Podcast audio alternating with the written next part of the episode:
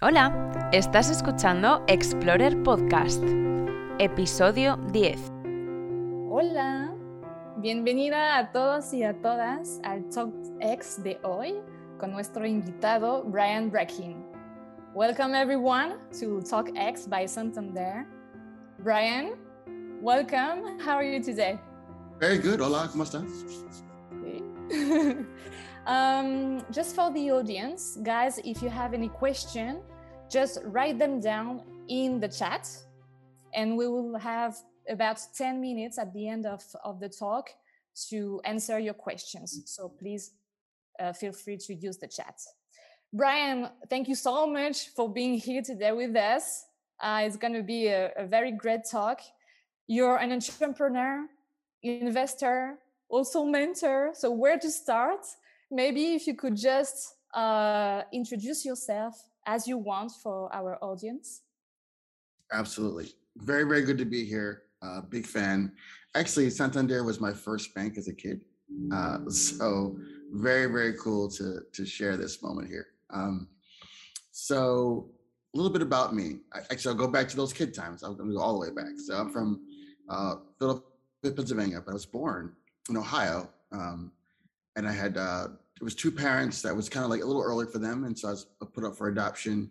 And I had Amish foster parents. Uh, if you don't know, these are folks in the U.S. that don't use any electricity, any technology um, in their house at all. Um, so I ended up being an AI person in the end.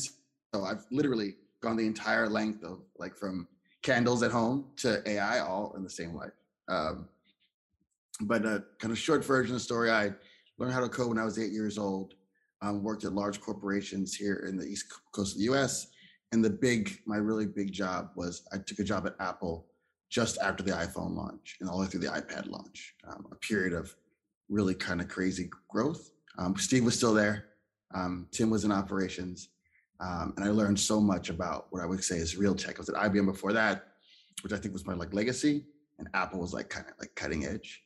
Um, and then I started facial recognition artificial intelligence firm uh, called Kairos after Apple. So then we're going to probably go into more details um, here. Um, exited that in 2018 and then became an investor. Okay, thank you. And so maybe we should start with Kairos. You had a job at Apple, at IBM. Why would you want to be an entrepreneur? How everything started? Well, I think for all of us entrepreneurs in the call, um, we're all kind of crazy, right? Sorry, guys. You're part of the team. exactly. Welcome to the family. We're all the same. Uh, all of our family wonders what, what got into us. Um, and I think it's the same thing you mentioned. I think in, for most people, taking a job at like an Apple or an IBM or a General Motors, or you pick the company, right? Um, or Santander, that's that's the goal right? And after you get there, your friends and family go like, "Why? Like, why do you want to do something else, or why do you want to be something else? Why can't?" Like, we could all hear our mother saying like, "Why can't you just take a job like the other kids?" You know. Um, but there's, I think there's something in us, and there was certainly something in me that said that I had my own dreams and I had my own visions, and even though I believed in the dream of Steve, and I still believe in Steve Jobs' vision, um, I, I, had to change the world on my own accord. Mm-hmm. Okay. And how came the precise ideal idea of Kairos uh, and facial recognition? Yeah, yeah. So you know how Elon Musk has this like grand vision, right? He wants to lower the carbon in the in the world. He's going to start with car, he start with the roadster, right? Then more cars, and then um, charging. Like it, he had a big idea, and then does it piece by piece. I always tell people that I'm the opposite of that. I don't have any of those skills. I think it's amazing. Um, my superpower actually is an iteration. I started with one idea and I iterated it into whatever um, ultimately became a very good idea. And so the first idea for the company was a time clock. You would use facial recognition to clock in and clock out. Um, and our customers started asking us, hey, we love your, your time clock, we love your facial recognition but can we use your facial recognition to solve this problem or that problem or some other problem in their business? And after enough of these requests, we, we realized like, isn't this what we really want to do? Like, we should just change the company into that. And uh, the company ultimately um, took off after that. That said, there were some hard points along the way too. Okay, so actually, the value proposition changes also regarding what the client was asking you. That's exactly correct. And, th- and that value proposition was more valuable than the original value proposition. Mm-hmm. Okay. And I think that actually the the participants of the of the program, the explorers, all building their own companies and are doing their MVP of their project. So, mm-hmm. how was the process of your MVP iterating, talking to your clients, changing the value proposition? How do you build an MVP from scratch? What will be your advice to the explorers at this point of, of the journey? I suspect you're hearing some of this already, um, but it's all about listening. To build a great company, I believe you have to be a really great listener. You have to have a vision, but you have to allow the customers to tune that vision um, as you grow and as you go along.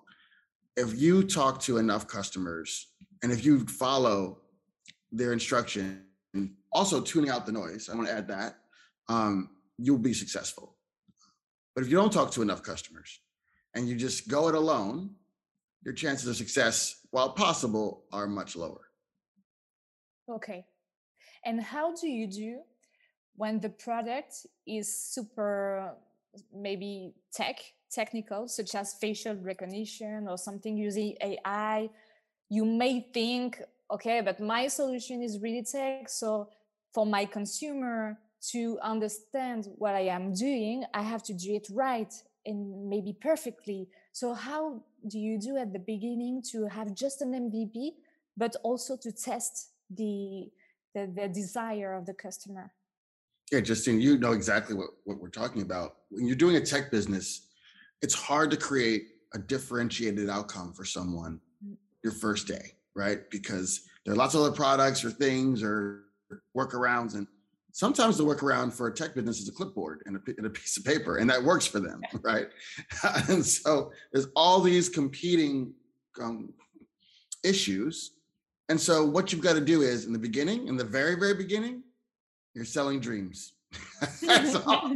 You're just great deck, get a designer, make it beautiful, someone who can can show your vision, and you're going to sell that vision to your early investors or your early customers.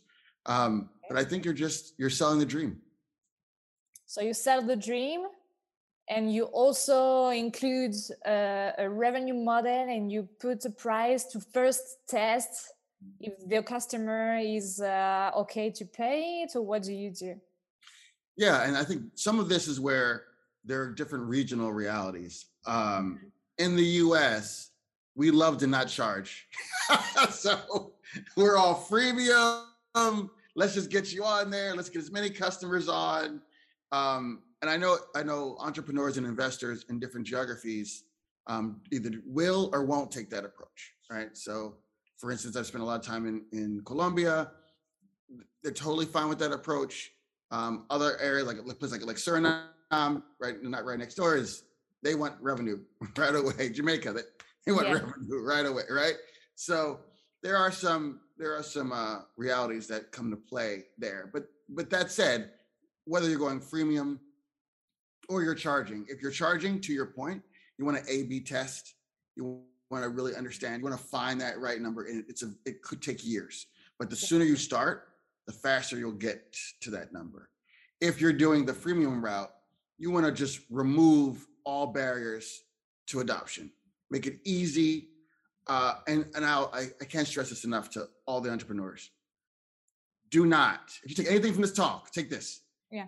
Do not let your engineers design your onboarding process like under any circumstance, engineers who I, I'm an engineer myself, I love engineers. We are not best placed for human design. Mm-hmm. we're, we're just not. And we'll create all kinds of robot checks and and email verifications and and you'll just lose customers all on the funnel make it easy for the customer and then later uh, introduce some of those security features Mhm. Okay.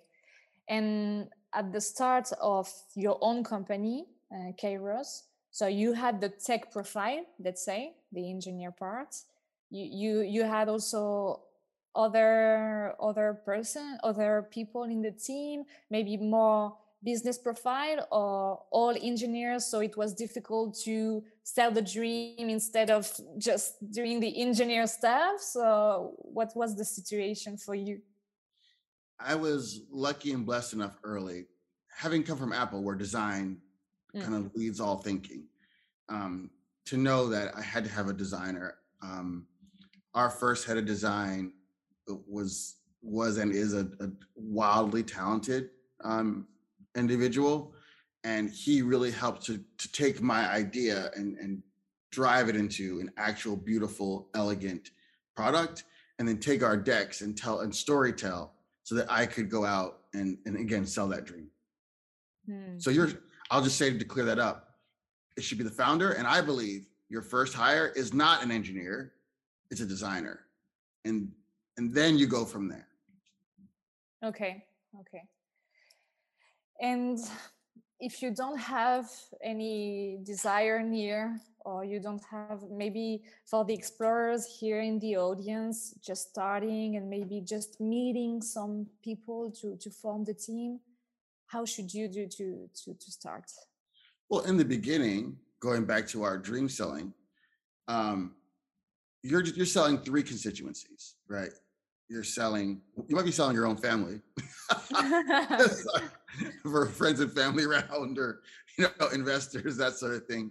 Uh, you might be selling your spouse, right? To let them even try to go off on this crazy, this crazy dream. So your partner is important. Um, you're selling the early employees. You may not be able to pay them, but if they can Yeah. lend you their talents so that you can get to a seed round or a pre-seed round. Um, I think that's that's critical. And then you're selling the customers. But in the end, you're spending the beginning times of a company um, selling with no money. Yeah. Selling to everyone for your team, your customer, your banks, your Yeah. investors, everyone should be. Everyone, everyone. Yeah. Okay, okay. And just going back to maybe what are uh, leaving uh, the current situation of our explorers, the MVP. Uh, do you know any tools or maybe some platforms easy to use to, to start them something? Do you need, for example, to have a landing page? Landing page is key. You absolutely need to, to have that, or do you have any other options? Yeah, landing pages I think important. I think that when people meet you, they're going to want to Google you or find the company, and if there's nothing there, then it, it you lose credibility and it hurts the sale, the selling, right, of the dream. So even if it's a landing page, waiting list, newsletter, just start to collect information um, from people. Also, some of those folks in that newsletter or that waiting list will be helpful um, a little further down the road. So you got to have something to put up, and that could be a, a firm called LaunchRock or um, other tools, but it even could be a Wix page or a Yeah. Squarespace page. No, no big deal there. Um, so after that, wireframing. I mean, this is like very early. I don't know how early the folks here are, but you just by putting down your idea on paper, and it could literally be paper, Mhm. um, it will help you to think through the flow, the value proposition, the user flow. Um, and again, spend more time on the product. You don't need to wireframe a password reset page. You know, Yeah. like just focus on like the value. To your point, Justine, like the value, value, value. That's where you should be focusing all your time. Okay, okay. And in in your case with uh, facial recognition or maybe some other artificial intelligence products, you have to to train the algorithm. No, you you need a lot of data to actually have something uh, that that works very well. So, what's the process to to to to get there? You have your MVP, so maybe a landing page some people are interesting um, on the waiting list and then what what should you do to, to train something so tech yeah so if you're doing something like ai um, there are two things that are critical the the model itself and then the data that you pour through it right? You have to kind of like have this perfect cup that it doesn't leak right? And you got to pour the the water into it right? Which is it's like the data. It's great when both those things are proprietary. It'd be great if you have a proprietary model maybe something you worked on at a university or you find someone working on something interesting at university you sell the dream and then you acquire right that ip um, and the same is true for the data set. If you, you can get data that is proprietary that makes your product more valuable but if not that's okay. I will i will caution to anybody and it doesn't have to be ai but in general intellectual property is critical um, to this process. And depending on the jurisdiction, so like in the, e- in the US and the EU, mm. if you were to like to say scrape faces from Facebook and create an algorithm with that, the way that it works is the owner of the data also owns the underlying algorithm that's created from that data. So basically, you would have created a great facial recognition tool that is now owned by Facebook because you used Facebook's data. So be thoughtful about where that data comes from. Um, and then also on the IP side, and I mean this sincerely as well, do not focus on patents in the first year or two. Okay. Um, because as, as you do those pivots, as we talked about, you'll have patented something that you're not even using. Yeah. A couple years later, but you can use things like trade secrets, and you can be secretive about your IP, and you can keep keep copious notes and show if later someone kind of steals an idea, you can show that you were working on that idea earlier. But um, it's it's too early for patents at this stage. Okay, so you have to wait until you have your stable business model and you're not pivoting exactly to, to pattern. Exactly correct. Okay. Okay. Um, I have a, a tricky question for you, uh, but um, I don't know. We are always talking about successful stories and how everything is marvelous and you're going forward and it's cool to be an entrepreneur. But the reality is that it's hard. It's very hard. And like you said at the beginning, now you have to be a little bit crazy to go on this mm-hmm. journey. So maybe can you talk about some challenges and maybe the biggest challenge that you remember in your in your journey uh, of the creation of Kairos? Yes, multiple, endless stories uh, of pain, but uh, a couple, a couple, I think ones that everybody will go through is you're most likely to run out of money or get low on money at some point in the journey. Like, mm. unless you're independently wealthy, like Justine here, you know, who's obviously, you know, a billionaire. But the rest of us, no, no. no? Okay. I would love to say yes, but no. Not yet. Not yet. Not yet. but for the yeah, for the rest of us, it's gonna be uh, we're at the mercy of either our investors or our customers at all times, right? Um, and so I remember one particularly tough time, um, and the company we raised thirteen million dollars over our life, but it wasn't 13 million in, e- in even installments. It was kind of up and down, you know, very choppy. You went from starving to someone invests four million bucks and you're like, oh, with all this money, and then you're starving again. You know, it's like very up and down. And so I remember one of those down periods just before we were able to raise a little bit of money.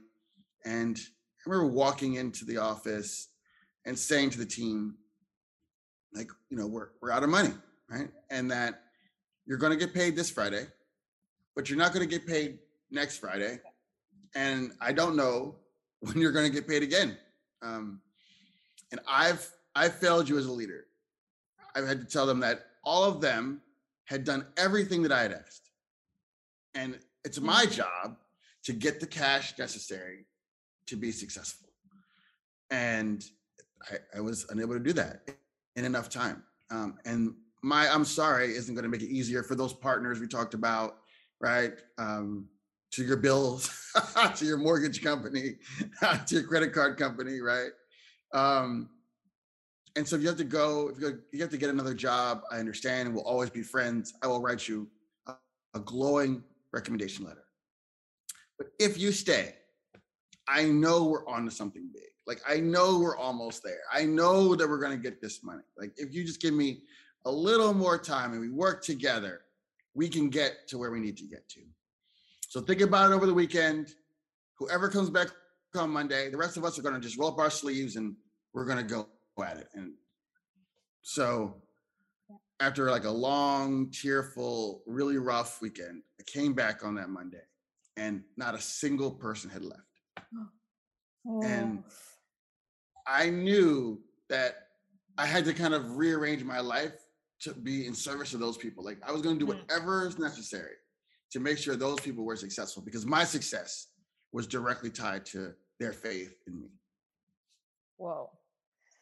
Okay, and I, I guess it was super, like you, you should be super happy and so grateful to have all the people on Monday morning believing you in the oh, project. I was crying. I was, it was Yeah, I was a mess. I was a mess. Oh my God. Okay, okay. And how can you be so resilient? Because we know that one of the strengths uh, of a good entrepreneur is resilience, no? Because you're going up and down, like you were saying, no? And resilience is sometimes not easy, not easy for you, not easy to, to transmit to your team. So, how did you do that? Uh, how to be resilient during the the whole journey? Yeah, I think you want to hire for resilience first of all. Also, if someone is not, if someone working in a corporate environment only their entire career, and the check automatically comes every week, that kind of Mm. thing, they're going to struggle in an entrepreneurial environment. Um, Yeah. Also, the needs of the business change every day, and so we're always kind of moving and pivoting um, in a way that isn't true for a corporate environment. And so you got to hire people that can be resilient to the first part of your question. But even after that, I think really strong communication is Mhm. is important. You've got to just share with people not just where the vision is, but where we are, how we're going to get there, and each pivot. Um, if you communicate or over communicate with the team and your investors and your customers, you can only be successful. and you always have been uh, transparent and um, with your with your team about also um, financial problems and issues about everything it's it's better to be fully transparent and communicative Absolutely. Because sometimes the solutions to, the- to your problems will also come from the team. So just, it's always better to share. That's right. Okay. So, guys, communication to share your vision, to be resilient. Look like uh, those skills are really important to, to be a, a good entrepreneur. Do you have other skills in mind that for you are have to be there to be a good entrepreneur? You got to be able to um, manage your emotions because there's so many highs and so many lows. You got to try to stay as even as possible. Certainly celebrate the wins and learn from the losses, but Mm. don't dwell on them. Okay. Okay. And also you were saying that at the beginning you you are pivoting and you have to adapt and adjust uh, with the up and downs. Uh, when do you know that you have to maybe leave an idea and change it or when do you have to continue and be resilient and it's going to work? Where is the limit? This is the hardest question because you don't know. Yeah. you don't know. for so many years sometimes Sometimes you're, you're you're working, you're working, you're almost there, and just need a little bit further. Mm, But sometimes you're going the wrong direction. yeah It's hard to tell the difference. All I can say is only you will know. you're not going to get that answer from internet or Twitter. It'll come from here. Mm. And um, before Kairos, or maybe during the journey, or maybe after, did you have another idea of of a company and it was a wrong idea?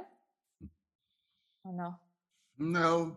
Um, I'm blessed. Kairos was the first, yeah, yeah and it was the good one. Yeah, and that was it. I was just lucky, I suppose. Yeah. Wow. Okay. Cool. Um, also, something that we hear a lot as an entrepreneur is you have to find your why. Why you are doing that? Why you are doing your company? And um, you start also saying you have to have a vision and share your vision. So, what is your why? So, I've been, my why is evolving. so now I'm an investor, and I realize, similar to my time as an entrepreneur, there's all about the people, but now the people are the founders that I invest in.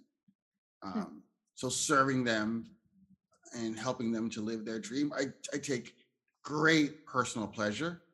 Um, and I think my why is to help people to live their dream. Yeah. It's a good why. it's beautiful, actually. And um, I, I, saw that uh, Lightship Capital um, is really involved in in the fight for diversity, diversity in entrepreneurial world, in investment investing world also. So maybe I don't know the fight for diversity in these these ecosystems are something in common with um, all your activities. Also as a mentor in different organizations. So is it also part of your why, or I don't know, diversity so. is very important for you? Yeah, I would say so. You know, when I was, I talked about raising $13 million, and that sounds like a lot of money, and it is a lot of money. Um, but to get to 13 million, I pitched about a thousand times the company. Oof. I had 120 investors and I had 880 no's. Now, for a perfectly investable idea, right? Wow. And yeah. if you think about the sheer math of that, I led the company for about eight years, right? It's about a hundred no's a year on average, which is about a no every three days. And so, yeah, I wanted to, I want to change investment so that women and minorities aren't getting so many no's. I want to be somebody's yes, right? Mm-hmm. because I had so many no's. And I think it's important. And I think that we get more no's than we deserve. Um, you know, less than 2% of venture capital goes to a woman.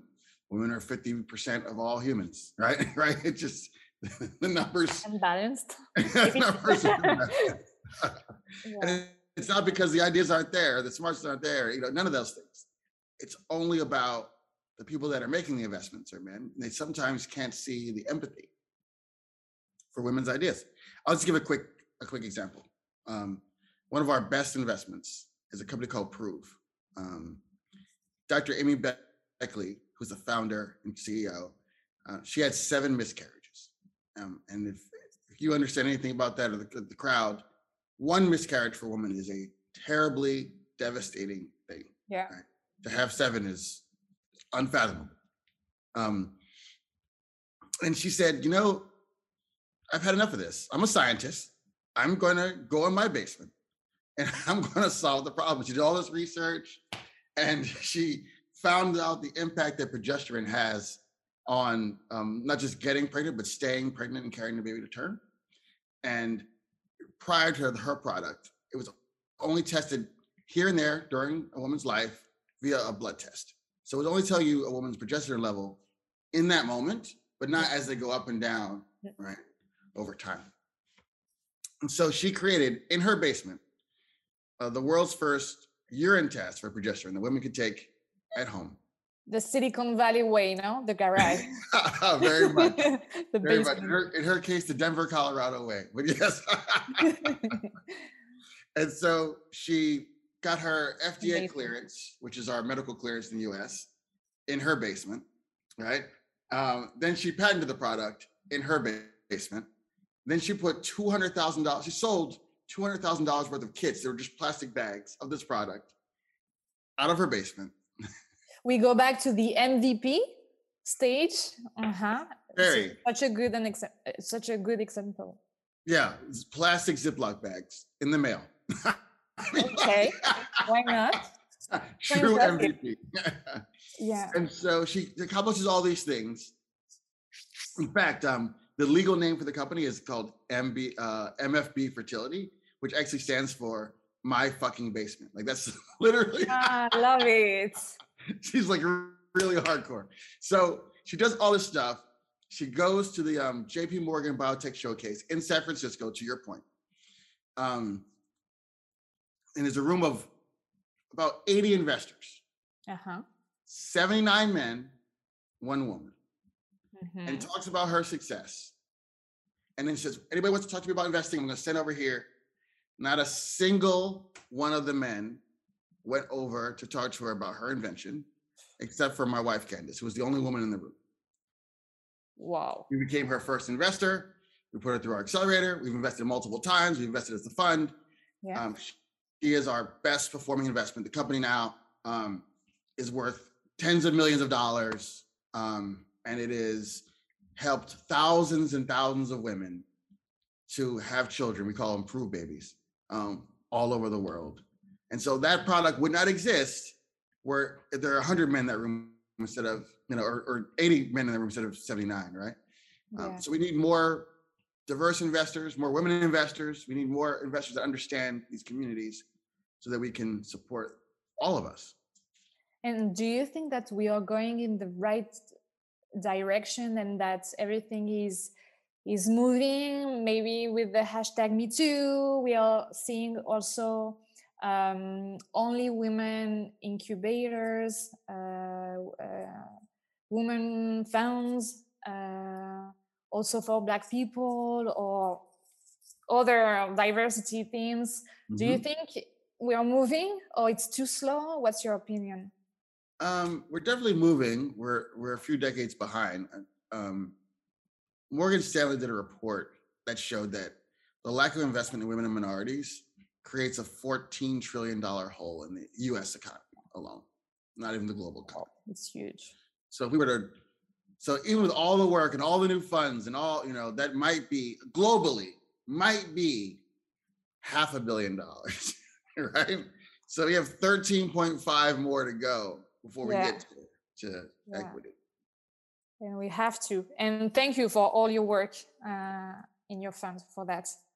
Thank you. Um, maybe just before taking the, the questions in, in the chat, uh, my last question will be as an investor, um, if you have to give two or three top tips to go to an investor and pitch it the right way, and maybe two or three don'ts or no goes, what would it be?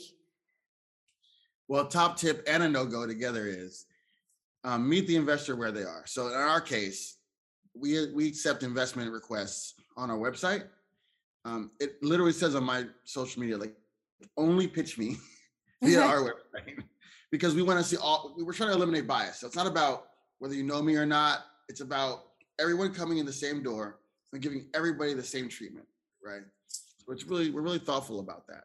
Okay. But even though we talk about that openly, people still try to like come my DMs or they I got a text at two thirty in the morning the other day about a company in a deck. Like it's just for a company I didn't person I didn't know. Um it's just yeah, so just meet the investor where they are. okay. One. Two, research the investor and the thesis. So we invest in almost everyone, uh, but you're like a straight white male. So we invest in LGBT, women, minorities, you, you name it, right? Um, immigrants, everyone. Um, but if you're kind of a straight white male in New York or San Francisco, you have so many options Yeah. you don't, you don't need our little fund. You can go to lots of people. Um, and I still get a lot of applications from straight white men in New York and San Francisco. So They're trying. Poor guys. Poor guys. I feel bad for. Him. So so yeah, understand the thesis of the farm, and then you'll know not to waste your time. I think that's yeah, yeah, yeah. very important. Yeah, Okay. that's it. So I'm ready. We're ready for questions. You're ready for questions. Okay. Um, so ready for questions. We have our first one. Do you hear me well? Yeah, sound good. Like freezing. Okay. So the first one from Anton Naranjo. Could you explain a little bit more about how to find the right people for your team at the very beginning of any project? Good question. Um, meetups, very important. Find a meetup in your space and go to all of them. Um, introductions, um, and then online. Think of it like things like uh, online groups is almost like Tinder for employees, right? You want to find people online. You want to you want to like um, make sure you meet them there, make friends, go for coffee, um, in person or virtual. Okay. Okay, good. Thank you. Uh, the second question is from John Fetz. Um, what do you think is essential to have on your landing page? Mm. Your why. That's the most essential thing. Because your why will tell them, is this something that I want or I want to support? so your why, a sign up, waiting list, or newsletter. Okay. Yeah. And maybe uh, if I can add something on uh, on this question, do you already have to have your um, logo and brand uh, perfectly defined, or is something that you can develop bef- uh, after? It can develop after, but it should be attractive. So, Hmm. and the imagery should support what you're doing, but it doesn't have to be your image. It gives you an image of the people you're going to help or support or the future you want to create. But yeah, there should be something that tells, that supports the why. Okay, maybe not the last version, but something that tell people okay. I was to say, if you have a name, just use the name in a great font. You don't even need a logo, just the name in the great, great font, image, why, sign up. Okay, very clear. Another question is from Aurora. Brian, what would you say to young entrepreneurs who are afraid to invest money in their ideas? I'm afraid too. We're all afraid. I would say that one, overcoming your fears in this area is worth the money. If you could pay to have a stronger control over your future, would you? And even if the money goes away, you have paid for that because you have learned that skill Mm, even in failure. And that's priceless. So think of the money as the early money as just almost like a gym membership. like it's the way to get your like entrepreneurial kind of muscles going. Okay, okay. And um, do you think that you have to go uh, and talk to investors at the very, very beginning to kind of try the idea and the interest, or wait a little bit? I would only talk to customers for a long time. Okay. Yeah. First customer, not Yeah. directly investors. We don't know anything. Investors are dumb. You should do your own thing. Only the customer knows. Okay. Another question from Mirada Crónica. Besides funds, what do you expect uh, from an investor? marriage, partnership. Um, you're literally partners in the future. And so I would ask my investors, how do you think about partnership? I would also remember this. Um, when you're selling equity to investors, you're literally taking money from your current or future children, right? Because the money's going to come from from your windfall and it's going to go to guys like me and girls like me. So that's still worth it in the beginning, possibly, but make sure that person is going to work for it. They are worth it. Like, is this a person that I want to want to take possibly a million dollars or millions of dollars from my kids and give them to this person? I and you know, on my side, I've got to show that much value every single day for my founders. Mm-mm. Okay. And at the beginning, what's the rhythm or what's the timing to to talk to your investors you can ask for advice every week or you have a call every month before they invest as little as possible okay after they invest as often as possible pretty clear okay. Okay another question from sebastian. Do you have any su suggestions for b2b business trying to validate hypotheses aside from surveys? Beside i think beside from surveys. Well i don't love surveys either um, but i do love even if it's just wireframes having outside people sit at a table with your wireframes and ask them what they think or or even how does the images on each page make them feel? Okay. That's actually even more interesting. And it could be a b2b or b2c the consumer is always a human at the end of the day. Even when you're a b2b you're still selling to humans. So you want to understand how humans are interacting with your product. Okay. And you should go to a potential client or maybe like a small one to not uh, you know uh, burn burn your cards i don't know if you, you can say it in in english but you know Yes. but if you have a a perfect future client maybe you want to talk to them after when you have everything ready or should you go Yeah, that's a really good question. So, both are correct. so, in one scenario, you don't want to, we would say, burn your bridges, burn your cards. Burn your Yeah, bridges, right, okay right. um, too soon because you want to make, you may want to save those conversations for later when you have something. But by doing that, you might build the wrong thing because you're talking to the wrong customer, right? and you never end up building the right thing for the right customer because you never talk to them about what they need. So you've got to kind of like balance those two things out. Mm, Okay. Um, uh, we have a question from Irene. Brian, could you share some advice on the regulations that need to be done regarding the database in AI and the legal issues related to user user privacy? Yes. Do you know where what country he's from or state? No, we don't know. Maybe just give us give- some I'll give, seconds. uh, Irene cer- 01. Si nos pueden decir su, su país. No, we don't know. it's okay. It's okay. Sorry. It's perfecto. sí, sí. So I'm, I live in Miami now, guy. That's why I have some Spanish. Um, but to generalize answer for the world is is this: um, the most sophisticated rules in this area are in the EU, Canada, Texas, and Illinois. Those Ah, areas have it's from Mexico. ah excellent. Thank you for your answer. Thank you. Thank you. Um, so yeah, in those places you have to be the most careful. Everywhere else, including Mexico, um, has very limited laws in the AI space, also in the in the privacy space.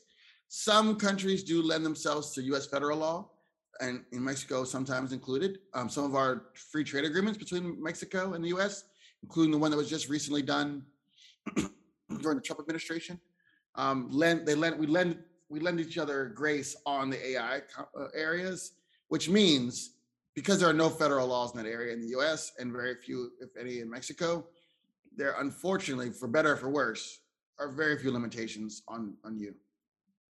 Okay. Thank you. Uh, just to finish, maybe the two last question. Um, one is, would you suggest to use videos instead of a landing page? Love video if it's not too much, not like just more like motion graphics, I would say, not actual like videos. Okay. Okay. And the last question would be um, Are you interested in biotech projects? And also, how scalable do you see the health tech segment in the coming years? Yeah, we invest in healthcare, health tech. Um, we don't do as much biotech, we do have firms that we work with that are looking for biotech to invest in, and even globally. So happy to help anybody. My Twitter is here. So at Brian Brackeen. Tweet at me. I'll get you an answer or connect you with somebody that can help. And the future is bright. Um, healthcare not going anywhere. Big, big broken system. Yeah. We're big fans of that space. Okay, okay. Um, actually, I have an, a last one, maybe about resilience to finish. Um, what was your strategy to resist to so many no's? And what was your way to start fresh and do it again? Keep smiling, keep laughing. Um, that's really important. Know that you know best where the company's going and what your dream is. And it doesn't matter if someone tells you no because it's all here, right? Mm. And as long as you believe in yourself, then anything is possible in your life, which goes back to the should I be afraid of spending early money? If when you Yeah. start to learn that and feel that in yourself, there's so much value in knowing that. I believe in my heart of hearts that I could create anything that people would love because I've learned that skill in creating Kairos and it's I would pay millions of dollars for that belief. Okay. Thank you so much, Brian. So it's so inspiring. Uh, we're gonna have to finish this live on Twitch, and we're gonna switch to the private chat uh, with the selected explorers. Thank you, Brian, and bye bye. Bye, guys. ¿Te ha parecido motivador? Si quieres escuchar más historias de figuras top del emprendimiento y de personas que persiguen su sueño de emprender, sigue Explorer Podcast y no te pierdas ninguna.